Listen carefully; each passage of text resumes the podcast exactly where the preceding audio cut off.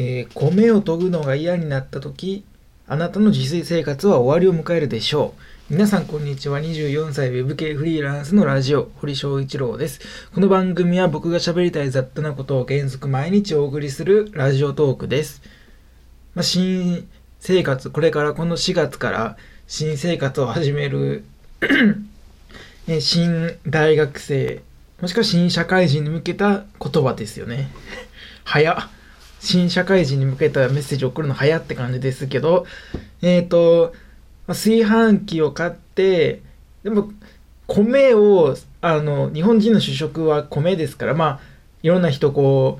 う、あそんな米好きじゃないっていう人もいるでしょうけども、まあ、基本米を、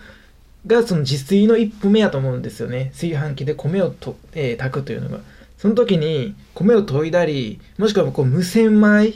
であっても、米をその水に入れて、で、えー炊くという作業すらめんどくさくなったらもう自炊をの、えー生活っていうのはもう完全に終わりを告げますね。これは僕の場合ですね。あの、自炊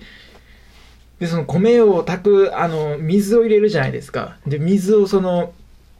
えー何号、例えば2号やったらその2って書いてる数字の、そのメモリのとこに合わせて入れなあかんっていうの合わせるの面倒ってなってくるっていうね。合わせるの面倒、まずそこが面倒ポイントその1。そして、えー次の面倒ポイントが、あの、洗うの面倒っていうね。あの、釜をあ洗わなあかんのが面倒くさくなる。これの2つが揃えば、もう終わりですね。自炊生活は。もうずっとコンビニ飯の生活になります。これは僕のケースですけど。あの、コンビニのさ、あれですね、あの、クレジットカード、僕いつもコンビニクレジットカードで使ってますけど、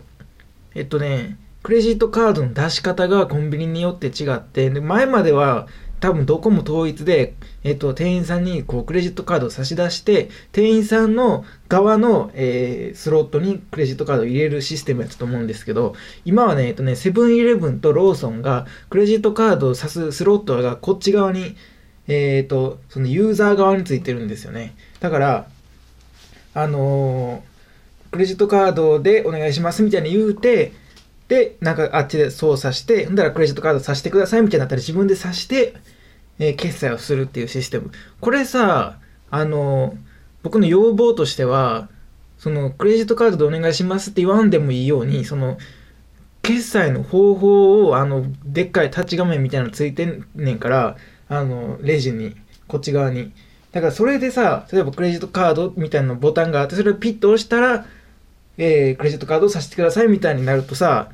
そのクレジットカードでお願いしますっていうのめんどくさいからそれ言わんでよくなるからそうしてほしいなーって思ってます。っていう話はどうでもよくて。木曜日はムカつく話っていう話なんですけどね。うんこの話しようかなって迷ってる話が一個あって。うんこれはね惹かれる可能性がある。そしてえー、あちなみに葬式に関する話なんですけどえーすで、に、えーと去年行った葬式に関する話、まあ、葬式の前段階に関する話なんですけどうーんこれはねうんこいつ何言ってんねんとあやば。オイルヒーターがパチパチ音鳴る鳴らすのを切りました。えっ、とこれは惹かれる可能性がある。そして家族が聞くと身内が聞くとこれも絶好の可能性もあるようなちょっとブラック的ないやでもそうでもないけどもどうしようかな話そうかな話さんとこっかなっていうあの、うーん。えっとね葬式っていうかその去年、まあ、葬式があったんですよ身身内の、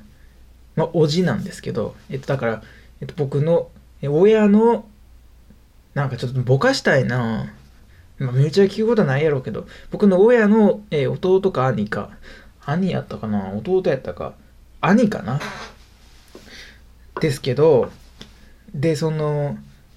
まあ僕24ですからまあ若いんですよ。それはえっ、とねずっとね難病。かなりのえー、多分有名なんかな。でもかなりの重度の難病をやってで亡くなったんですよ。これはすごく悲しい話。それ自体はすごく悲しい話ですよ。もちろんそしてえーそれがそうなって亡くなりましたってなってでえっ、とまあ、その後々に葬式があるわけですけどえっ、ー、とねでまあえっ、と難病なんで僕の祖母僕の祖母ということはえっ、ー、とちなみに祖父はすでに亡くなってるんですけどだいぶ前に。祖母ということは、えっと、僕の叔父の、え母なわけですね。僕の叔父の母は、まあ、僕の祖母からしたら、まあ、息子なわけですから息子に先立たれたというそれはすごい悲しいことですけどもあの、僕のそのだから祖母が、えー、まず最初にえー、もう亡くなりますって時に到着してで、えっと、その次にでその亡くなりますってなってえー、亡くなりましたってなった時に、まあ、身内全員にこう連絡が行くわけですよね。で、えっ、ー、と、僕の母は、だから僕の、亡くなった僕の叔父からすれば、僕の母は、えー、妹なわけですよね。だから妹の、妹である母にも連絡が行き、そして叔父である、おい、え、まあ、亡くなった方からすれば多いですけど、僕からすれば叔父であるなんか回りくどくてもう6分も経ってるにも連絡が行くわけですよね。で、あの、僕の母はだいぶ遠いところに、ちょっと遠いところに、だいぶ遠くはないけど、ちょっと遠いところに住んでて。で、僕は、ちょっと結構近くに住んでるんですよね。だから僕は、僕は、えっと、連絡を受けて、まあ、すぐ行きますってなって、すぐ行ったら、えっと、僕の、えー、祖母、祖母は、えー、亡くなった方からすれば、これいちいち言わんでいいよね。亡くなった方からすれば、えー、母であるわけで。祖母からすれば息子が亡くなった。で、僕はおじい。亡くなった方からすれば多い。これ何回言うねん。が2か2番目に到着したんですよ。で、えっ、ー、とね、えー、で、その後しばらくして僕の母、亡くなった方からすれば妹が到着するわけですけども、えっとね、これでね、あの参加、その葬式に参加する、えー、メンバーが、ほぼほぼ揃ってるんですよ、実は。で、亡くなってすぐですから、えっと、その、えー、夜が夜が明けるまでは、えー、病院での霊安室っていうのかな、あそこは霊安室っていうのかわからない。でもそういう、ご遺体と、ご遺体っていう方合ってるよね。ご遺体と、えー、が、の置く場所と、と、その畳の部屋みたいな、畳での、なんか、間みたいなのがある、まあ、霊安室っていうか知らないですけどそういう場所があってそこに集まってでそこで夜を明かしそして朝になったらえっとなんか葬儀場みたいなとこに運んでそれから、えー、それそこからお通夜そして葬式っていう順番になると。いうところでえっとあの僕は2番目に到着しててで僕の祖母は息子に先立たれたわけですからこう憔悴してますよね。でそそこで僕が2番目に到着してるわけですから僕から見れば祖母が憔悴してるわけですから例えばこう買い物に行ったりとかそういうことをこうしてたわけですよね。でで僕の母親が到着するわけですよ。それからしばらくして。でそっからえっとその部屋で、霊安室的な部屋で一晩夜を明かして、そしてそこからまたお通夜があり、お葬式があるわけなんですけど、ここで僕の正直な、超正直な感想は、これは、僕は今日はこれで母親も来て、母親と祖母という2人になったわけやから、これはもう帰ってもいいのではないかという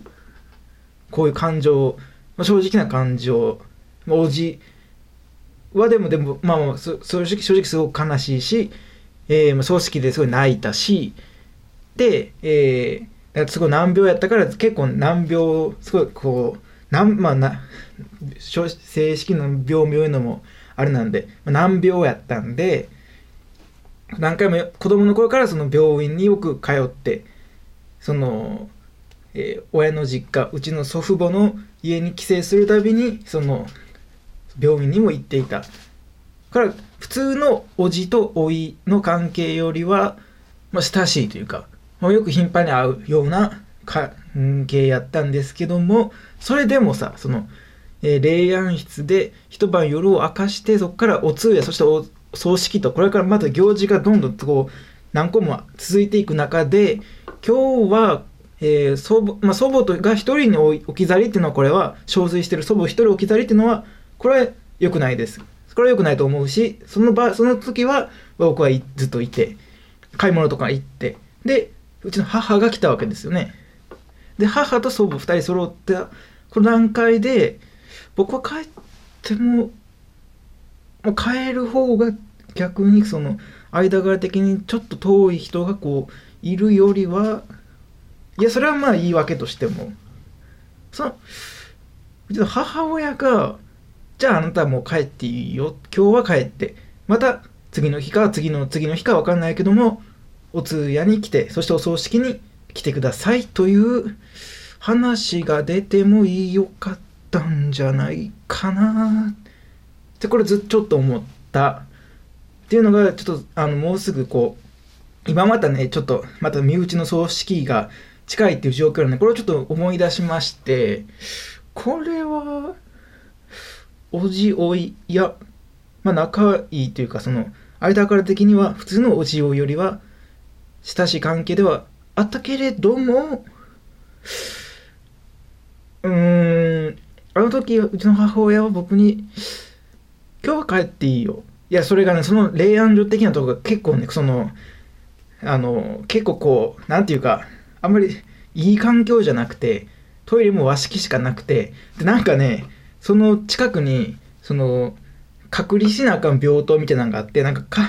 霊安室自体もそこのその隔離のドアより前あのの後にあるから鍵がかかって鍵が一回かかったら出られへんみたいなとか朝まで出られへんみたいなとかやったんですけどこれは僕は帰ってもよかったんじゃないでしょうかどうでしょうか終わりです。さよなら。